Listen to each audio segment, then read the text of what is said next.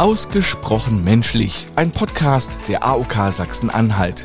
In verschiedenen Podcast-Serien sprechen wir über Themen, die uns alle bewegen. Jederzeit und auf allen Streaming-Plattformen.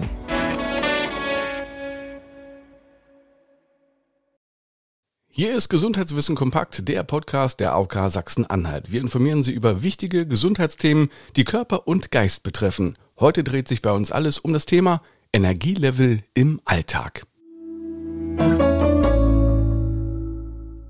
Wir tauchen in dieser Episode ein in die Welt der mentalen und physischen Kraftreserven, die unseren Alltag maßgeblich beeinflussen.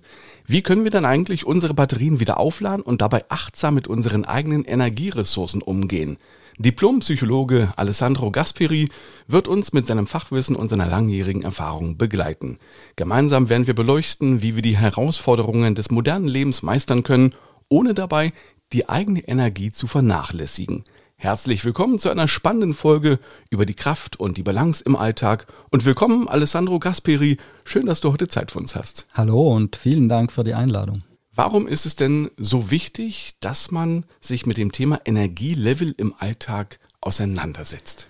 Also aus meiner Sicht haben wir ein Stück weit verlernt, auf uns zu achten. Wir sind ja keine Roboter oder eine KI, die so selbstlaufend funktioniert. Und wenn du auf so Roboter guckst, dann weißt du, du kannst da einfach den Stecker anstecken und der Roboter bekommt Energie und kann seine Bewegungen ausführen. Und eigentlich hat er unendlich viel Kraft, unendlich viel Energie. Er funktioniert fast immer.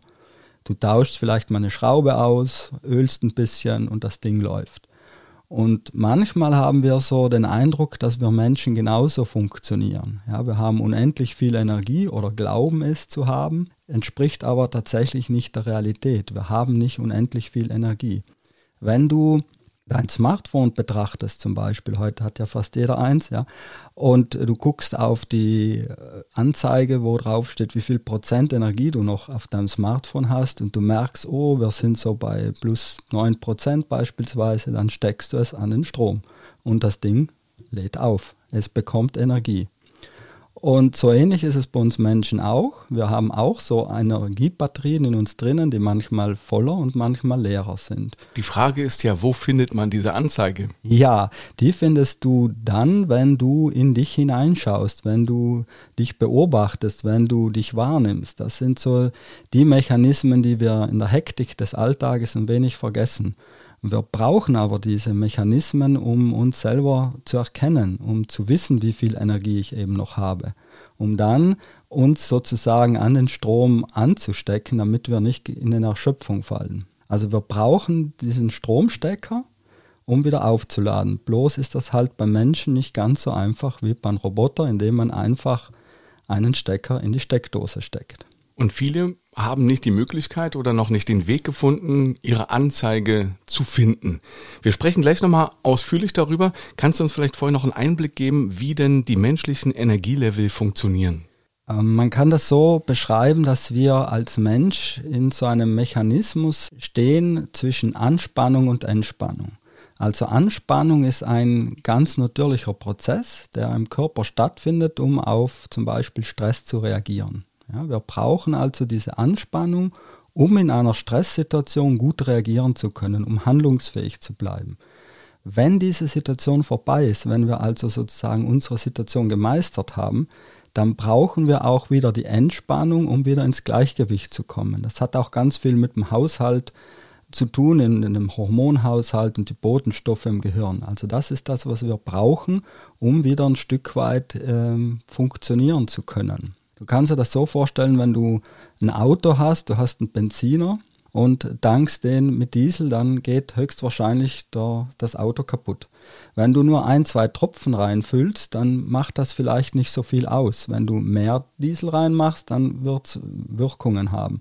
Und so ähnlich ist es bei uns Menschen auch. Wenn wir ein, zwei Stressoren haben, macht das für unsere Batterien noch nicht so viel aus. Aber je mehr Stressoren wir sozusagen haben und je mehr wir Energie reinstecken müssen, desto geringer werden die Batterien. Das Energielevel vermindert sich sozusagen. Welche Faktoren beeinflussen denn die Energielevel im Alltag?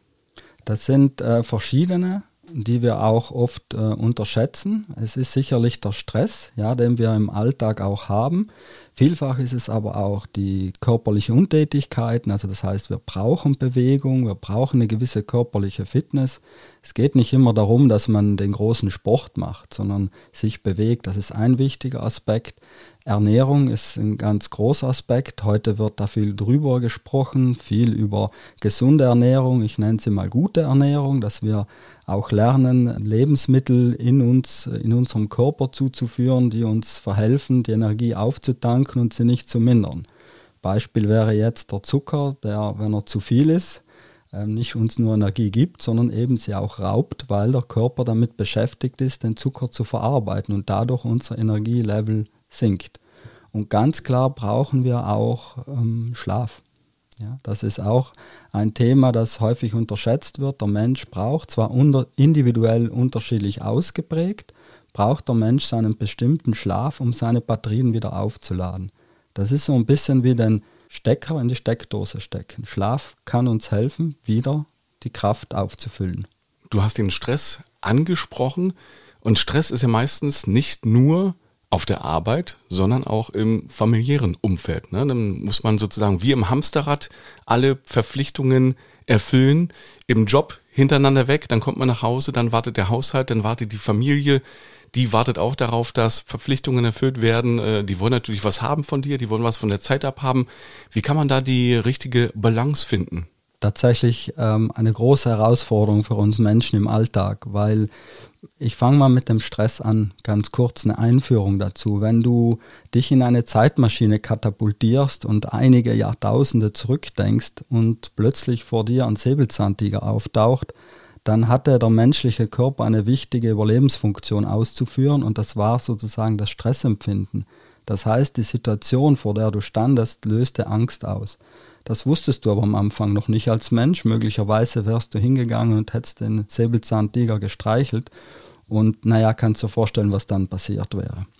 Das heißt, der Körper muss Angst auslösen, Stress empfinden, dann brauchen wir eine bestimmte Form von Aggression, damit wir in solchen Situationen gut reagieren können, damit wir handlungsfähig bleiben. Und die Optionen, die wir dann haben, sind zwei große. Das eine ist der Kampf. Also ich entscheide mich gegen den Säbelzahntiger zu kämpfen, um zu überleben, gegebenenfalls weil ich auch Hunger habe. Oder ich fliehe, weil ich gerade mehr Angst habe und mein Bauch ist eh voll und ich will nur weg. Die dritte Option wäre die Ohnmacht, das Erstarren, gar nichts geht mehr, aber dann kannst du auch wieder vorstellen, was passiert. Und wenn wir im Alltag Stress erfahren, zum Beispiel es klingelt das Telefon, es äh, ploppen Nachrichten auf, es gibt viele E-Mails, dann kommt noch das schreiende Kind dazu, der nörgelnde oder die nörgelnde Ehemann strich Ehefrau. All diese Stressoren, der Verkehrsteilnehmer, der uns den Weg abgeschnitten hat, all diese Stressoren führen uns dazu, dass wir in dieser Situation eine ähnliche körperliche Reaktion zeigen. Das heißt, wir geraten in Anspannung, Adrenalin und Cortisol wird im Körper ausgeschüttet, damit wir einen Energieschub kriegen und handlungsfähig bleiben. Bloß steht uns gegenüber kein Säbelzahntiger mehr. Das heißt, die Gefahr ist eigentlich nicht mehr groß, weil ein schreiendes Kind ist keine große Gefahr, ein nörgelnder Verkehrsteilnehmer auch nicht. Aber wir empfinden so ähnlich und deswegen müssen wir also darauf reagieren. Und das führt dazu, dass wir unsere Anspannung, die wir in solchen Situationen erfahren, sammeln. Da kannst du dir vorstellen, so wie in einem Fass, ja, so kennst du ja diese Gartentonnen, wo das Regenwasser aufgefangen wird und das füllt sich so langsam, ja. Situation zu Situation, plus, plus, plus und irgendwann ist diese Tonne voll und dann braucht es meistens nur ein Tröpfchen des Wassers, um das Fass zum Überlaufen zu bringen. Das wäre dann so der Erschöpfungszustand. Das ist so, wo wir sehr darauf achten müssen, auf unser Stresslevel, auf unser Stress Fass sozusagen, damit wir immer beachten, dass dies nicht zu voll wird. Weil wenn wir sehr gestresst sind, es gerade in unseren nahen zwischenmenschlichen Beziehungen dann eng wird, weil wir gerade dort unseren Frust, den wir verspüren, rauslassen. Heißt, man kommt von der Arbeit, hatte Stress vielleicht auch mit dem Chef, weil er wieder genervt hat, kommt nach Hause und äh, lässt es dann im schlimmsten Fall an der Familie aus. Genauso sieht es aus. Ja, du kannst dir das so vorstellen, dass du eben dieses Stress fast ziemlich voll hast und du hast dir sozusagen Mühe gegeben, den ganzen Tag nicht auszuflippen. Du hast auch gelernt, naja, auf Arbeit bei meinem Chef ist vielleicht nicht so gut, ja, oder im Verkehr ist es auch nicht so prickelnd, da seine seinen Frust rauszulassen. Und dann kommst du nach Hause und äh, dann kommt dir noch jemand von deiner Familie quer mit irgendetwas. Und dann kann es eben passieren, dass du diesen ganzen Frust, den du gesammelt hast, in diesem Moment bei dieser Person rauslässt. Ganz ungerecht, weil der hat vielleicht nur ein ganz kleines Tröpfchen dazu beigetragen, aber kriegt vielleicht die ganze Wut oder Stress in dem Moment ab. Was empfiehlst du da, dass man sich erstmal eine halbe Stunde nimmt und sich irgendwo hinsetzt, vielleicht ein Buch liest und einen Kaffee trinkt? Ich würde vielleicht sogar ein Stück weiter gehen. Ähm, was ich gerne mache, um ein Beispiel zu nennen, wenn ich mit der S-Bahn nach Hause fahre, habe ich so circa zwölf Minuten Fahrzeit und da setze ich mich ganz bewusst hin und achte auf meinen Atem und führe eine bestimmte Atemtechnik aus, um ein Stück weit runterzufahren. Durch solche Atemtechniken suggerierst du deinen Körper, dass im Moment keine Gefahr besteht, dass du zur Ruhe kommen willst und kannst. Und dadurch kann dein Körper auch Adrenalinausschüttungen, Cortisolausschüttungen vermindern und im besten Falle Endorphine ausschütten, die uns ja dieses Wohlbefindens geben, diesen Zustand des sich Wohlfühlens. Das funktioniert schon. Das kann funktionieren, durchaus. Aber grundsätzlich gefragt, wie kommt man raus aus diesem Hamsterrad? Also, dass man einfach funktionieren muss. Dass mhm. der, der Alltag tritt einem ständig auf die Füße, man hat Stress auf der Arbeit, man hat Stress zu Hause. Wie kommt man da wieder raus? Ich bin mal ein bisschen provokativ. Die Frage ist, willst du da raus? Das ist, glaube ich, eine ganz äh, wesentliche Frage, die man sich selber beantworten kann oder muss, weil von alleine fällt man aus diesem Hamsterrad nicht aus, außer es macht jemand den Käfig aus und holt dich raus, dann gibst du aber die Verantwortung an andere Menschen weiter. Und es ist ganz wesentlich, bei sich zu bleiben, zu erkennen, dass ich gegebenenfalls etwas ändern muss, vielleicht an mir oder an den Rahmenbedingungen, in denen ich lebe, um aus diesem Hamsterrad rauszukommen. Es kann sein, zum Beispiel, was unsere, in unserer Gesellschaft, in unserer Altersgruppe, sagen wir mal so bei den 40, 50 aufwärts gehenden Menschen sehr häufig vorhanden ist, so dieses Streben nach Perfektionismus. Ja? Und dieser Perfektionismus trägt natürlich dazu bei, dass ich hohe Ansprüche habe, hohe Erwartungen und in so einem Hamsterrad auch gefangen bin. Das wäre ein Ansatzpunkt, über sich nachzudenken und zu reflektieren, was bringt mich denn dazu, so in dem Hamsterrad zu verweilen? Ja, und dann kann man an sich ansetzen und schauen, ja, ich äh, bringe gerne Leistung, das ist ja auch völlig okay, aber wo vielleicht gehe ich über das Maß hinaus? Oder sind es ganz andere Dinge? Also so ein bisschen zu schauen, okay, was kann ich ändern, damit ich auch Ausgangsmöglichkeiten von diesem Hamsterrad finde, dass ich meine Energiebatterien auch wieder aufladen kann. Ist natürlich nicht ganz so einfach. Ne? Also viele Menschen, die brauchen den Job einfach, um Geld zu verdienen. Und wenn sie da Stellschrauben äh, bewegen, verdienen sie einfach mal weniger Geld. Und äh, manchmal ist es so, dass sie nach Hause kommen und dann ist da tatsächlich ein Kleinkind, das dann auch nachts nicht durchschläft. Es äh, gibt also zusätzlich noch diesen Schlafmangel.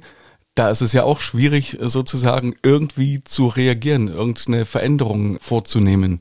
Wie geht man damit um? Wenn also perspektivisch überhaupt keine Möglichkeit da ist, da auszubrechen. Wir stecken oft in solchen Momenten, wo wir den Eindruck haben, dass es keine Änderungsmöglichkeit gibt.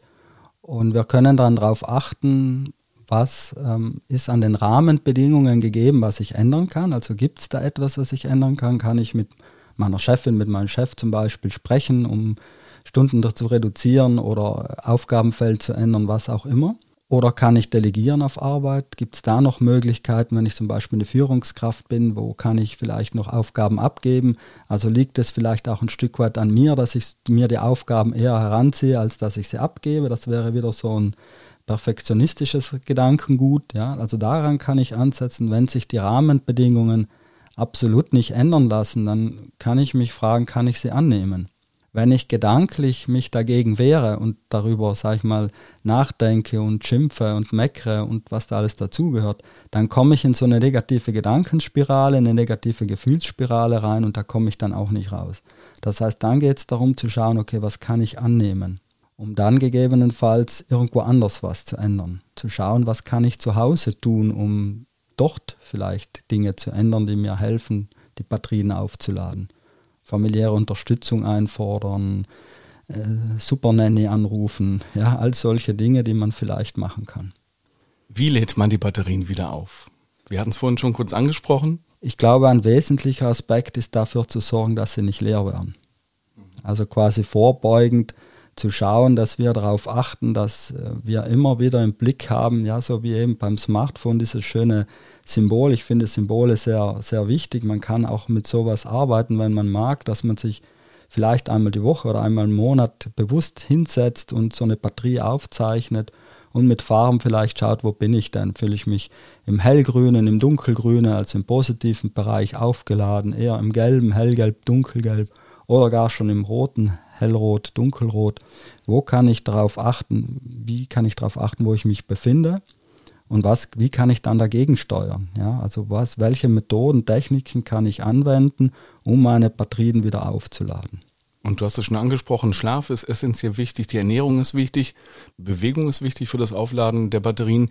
Wie kann man das noch machen, indem man sich eine Auszeit nimmt? Es gibt äh, sicherlich eine große Palette an Möglichkeiten. Auch ähm, Eingang in die Sauna, auch ein Buch lesen, Musik hören, all das, Gartenarbeit, all das kann uns verhelfen, ein Stück weit zu entspannen. Für mich sind äh, zwei Dinge, die wichtig sind zu betrachten. Das eine ist der Körper. Also wenn wir Stress empfinden, ist das ja eine sehr körperliche Geschichte, weil der Körper ja daran arbeitet, sozusagen dem Stress entgegenzuwirken. Und wenn wir entspannen wollen, müssen wir auch dafür sorgen, dass sich der Körper entspannt. Das ist zum Beispiel Bewegung, ganz ein gutes Mittel. Das muss, wie gesagt, nicht ein Marathonlauf sein, das kann Wandern sein, Walken sein, Liegestützen machen, alles, was uns gut tut, Gartenarbeit, ne, alles, was da reingehört, was uns gut tut, um körperlich den Stress abzubauen. Und dann muss man die mentale Ebene betrachten. Es nutzt wenig, wenn ich sage, ich setze mich jetzt aufs Fahrrad und fahre mal meine 20 Kilometer, bin aber im Gedanken sozusagen grübeln. Ich denke über meine Arbeit nach, ich denke über meine Familie nach, über meine Biografie, was auch immer. Dann erzeuge ich ja wieder Stress, da kann ich nicht meine Energie aufladen. Das heißt, ich muss darauf achten, dass ich auch mental den Stress abbaue. Und dafür können zum Beispiel Entspannungsmethoden, äh, Atemtechniken, Meditationstechniken, Meditation in Bewegung können hilfreich sein, um sozusagen die Gedanken irgendwo anders hin zu fokussieren. Du kannst ja, wenn du ein Grübelmensch bist, äh, das Denkhirn so ein bisschen umgehen, indem du dir tatsächlich bildlich ein Stoppzeichen setzt, ja, so ein richtiges ähm, Stoppzeichen, Verkehrszeichen dir vorstellst und dadurch deine Gedanken blockierst oder ein, Scheibenwischer vom Auto, ja, dir so bildlich vorstellst, wie es deine Gedanken wegwischt. Das sind so kurze Techniken, die uns helfen können, so aus diesem Grübeln auszusteigen. Das ändert die Probleme nicht, das ändert die Rahmenbedingungen nicht, das ändert auch unseren Stress nicht, aber es hilft uns im Moment, um vielleicht bewusster und klarer zu sein. Dann erzähl uns jetzt bitte von deinen Atemübungen. Ja, eine sehr schöne Atemtechnik, die ich gern anwende, die auch so dazu sorgt, zum Beispiel den Blutdruck zu regulieren, den Schlaf zu fördern. Also die kann man auch machen, wenn man abends nicht so gut einschlafen kann oder nachts aufwächt und, und zum Durchschlafen äh, kann diese Atemtechnik hilfreich sein. Sie kann uns auch helfen, beim Grübeln so ein bisschen auszusteigen. Die nennt sich 4711 und die Technik ist einfach einfach. Man atmet über die Nase ein und aus und macht das durchgehend, also man hält den Atem nicht an. Beim Einatmen zähle ich mental bis vier und beim Ausatmen mental bis sieben. Das hat die Wirkung, dass ich deutlich länger ausatme, als ich einatme und das beruhigt unseren ganzen Körper. Also vier einatmen, sieben zählend ausatmen und das für elf Wiederholungen, das sind so circa zwei Minuten, das kann uns ein bisschen helfen, Wer sich wirklich helfen will, macht das elf bis zwölf Minuten. Deswegen die elf vielleicht auf Minuten münzen, wenn die Möglichkeit im Alltag besteht. Und das wirklich für elf Minuten kontinuierlich machen, das beruhigt unseren Geist und unseren Körper. Und im besten Fall in diesem Zeitraum auch mal das Handy ausschalten. Definitiv. Also alle Methoden, die wir zur Entspannung anwenden, sei es auch Joggen gehen, aber sei es vor allem Atem- und Meditationstechniken, sollten eigentlich immer erfolgen, indem wir uns wirklich nur ausschließlich darauf fokussieren. Wie kann man verhindern, dass man durch diesen Teufelskreis des Stresses in einem Burnout landet? Ja, das ist tatsächlich eine große Gefahr, dass wir in Erschöpfung geraten. Das merkt man bei vielen Menschen und da zähle ich mich auch rein. Ne, auch zu sagen, dass selbst wenn man angeblicher Experte in den Dingen ist, auch in diese Fallen tappen kann. Ich erwische mich oft im Urlaub, dass ich krank werde Das geht vielen Menschen so. Man, hat, man ist ständig unter Anspannung, man versucht sein Energielevel hochzuhalten, um die ganzen Aufgaben des Alltages zu meistern. Man ist also quasi in so einem Daueranspannungszustand und schafft es nicht genügend zur Entspannung beizutragen. Das heißt, der Körper gerät dann von diesem akuten Stress möglicherweise in einen Dauerstress und in einen chronischen Stress. Das bedeutet, dass man eben über die Maße hinaus angespannt bleibt. Das ist so, wie als würde man ständig unter Strom stehen. Und dann fährst du in Urlaub und äh, merkst plötzlich, jetzt muss ich das nicht mehr aufrechterhalten und dann krachst du runter. Ja, dann geht dein ganzes System, fährt auf einmal von ganz oben seiend runter plötzlich. Und das ist die Erschöpfung, die sich dann breit macht. Und dann hat der Körper in dem Moment nicht mehr die Möglichkeit, zum Beispiel Bakterien oder Viren im ausreichenden Maße zu bekämpfen. Und deswegen werden viele Leute krank in den ersten Urlaubstagen. Und darauf ist sehr zu achten, dass wir dieses Anspannungs-Entspannungsverhältnis im Alltag im ausgewogenen Gleichgewicht haben. Natürlich kann man das nicht tagtäglich machen, weil wir alle in einer hektischen Zeit leben. Das ist nun mal so aber in regelmäßigen Abständen durch gezielte Techniken, Übungen darauf zu achten, dass auf Anspannung immer wieder Entspannung folgen kann.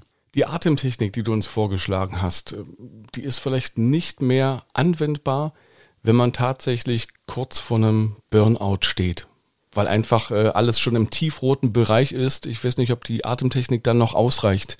Was kannst du uns da noch für hilfreiche Tipps anbieten? Ja, tatsächlich kann uns zwar dann die Atemtechnik noch kurzfristig eine Entspannung hervorrufen, aber sie wird das große Ganze nicht ändern. Wenn wir den Eindruck haben, dass wir in hellroten oder tiefroten Bereich bereits stehen, dann braucht es sicherlich andere Unterstützungsformen. Vorbeugen könnte man sagen, um da nicht ganz hinzukommen, könnte man seine eigenen Entspannungstechniken ausweiten, zum Beispiel Methoden wie Qigong oder Methoden wie Tai Chi, Yoga. All das sind Methoden, die uns ermöglichen, vor allem durch Bewegung, weil wir achtsam und bewusst diese Bewegungen ausführen. Quasi kannst du dir das so vorstellen, dass du ganz in diesen Bewegungen gedanklich einfließt, weil ansonsten könntest du sie nicht ausführen. Und dadurch vermeidest du ein bisschen das Grübeln zum Beispiel. Ja? Und du fokussierst dich dann auch auf den Atem, du wirst ruhiger.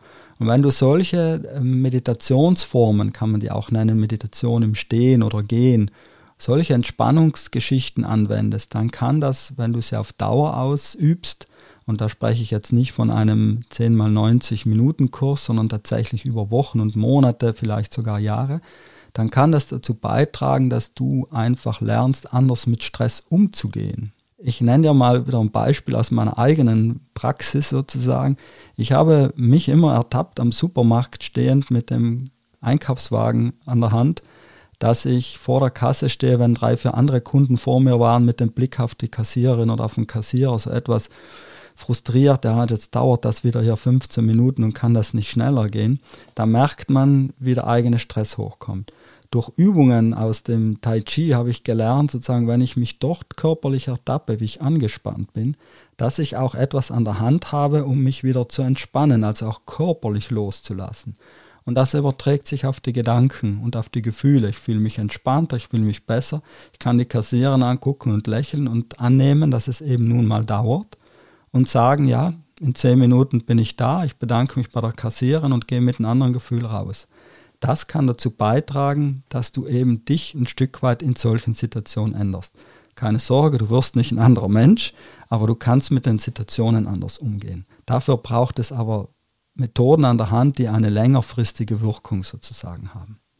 Und dadurch kannst du vorbeugend, wenn du diese Methoden anwendest, eben dazu beitragen, dass du nicht in diesen hell-dunkelroten Bereich gerätst und in die Erschöpfung kommst. In der Erschöpfung selbst nutzt das dann wenig, da brauchst du eher professionellere Beratungsformen oder medizinische Unterstützung. Kann denn diese Methoden jeder erlernen? Weil es gibt ja auch Menschen, die sind überhaupt nicht empfänglich äh, für, für solche Dinge. Ich habe schon einige Stressbewältigungskurse und Entspannungskurse durchgeführt und habe fast in jedem Kurs mindestens einen oder eine Person, die äh, behauptet, ja, nicht empfänglich für Entspannungsmethoden zu sein. Ich glaube, prinzipiell kann das jeder Mensch erlernen, weil unser Körper, unser Mechanismus, unsere Biologie auf diesem Verhältnis Anspannung, Entspannung aufgebaut ist. allerdings ist zu betrachten und ähm, zu beleuchten, wenn wir sehr angespannt durch die Gegend laufen, dann kriegen wir das gar nicht mehr mit. Vor allem dann, wenn es über Jahre und vielleicht sogar Jahrzehnte her chronisch ist, wenn wir also das Gefühl haben oder den Eindruck haben, dass wir ständig unter Strom sind, schon seit langem. Und das kann äh, daher rühren aus unserer Vergangenheit, aus unserer familiären Biografie auch. Dann wird es tatsächlich schwierig, durch Entspannungsmethoden runterzukommen. Da bräuchte es andere Hilfeformen. Im Internet findet man unter dem Begriff Resilienz die Erklärung, psychische Widerstandskraft bzw. die Fähigkeit, schwierige Lebenssituationen ohne anhaltende Beeinträchtigung zu überstehen. Wie können wir denn unsere Resilienz stärken, um langfristig gesund und energiegeladen zu bleiben? Wir müssen dabei darauf achten, dass wir nicht in einen Modus kommen, dass wir alles überstehen können. Das suggeriert uns auch dieser Begriff, dass wir alles schaffen können. Ja? Reinhold Mesner war der erste Mensch, der alle Zwölftausender geschafft hat, also Bergsteiger. Und das bedeutet aber nicht, dass wir das auch alles schaffen können. Und da muss man ein bisschen vorsichtig sein. Ich bin da auch ein bisschen kritisch.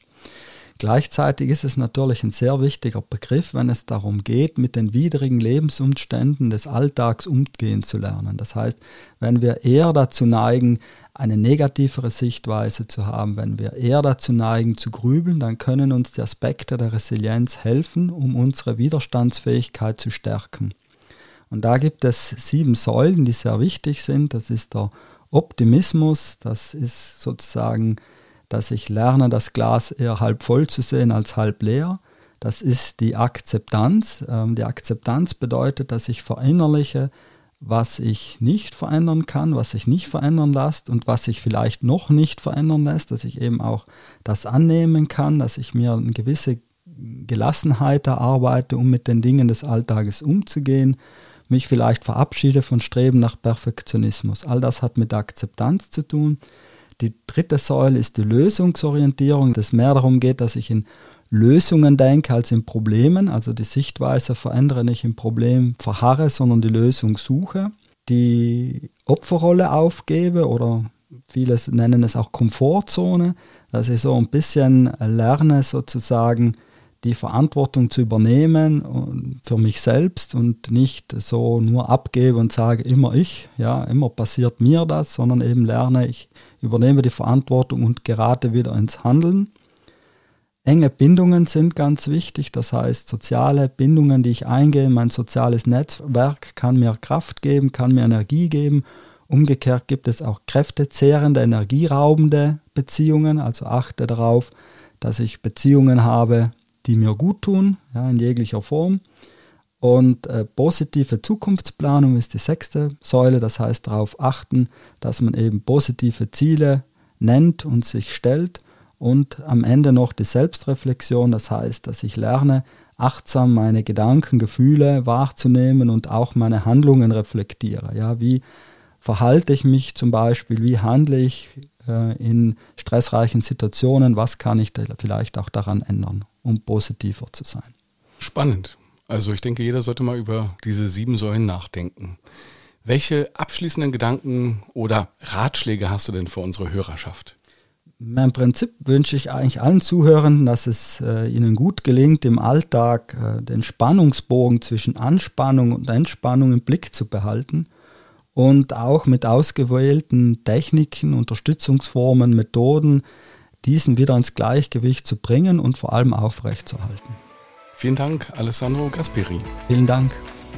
Und Ihnen vielen Dank fürs Reinhören. Bis zur nächsten Episode. Wieder dann mit einem spannenden Thema. Auch da lohnt sich das Reinhören. Alles Gute und äh, bleiben Sie schön gesund.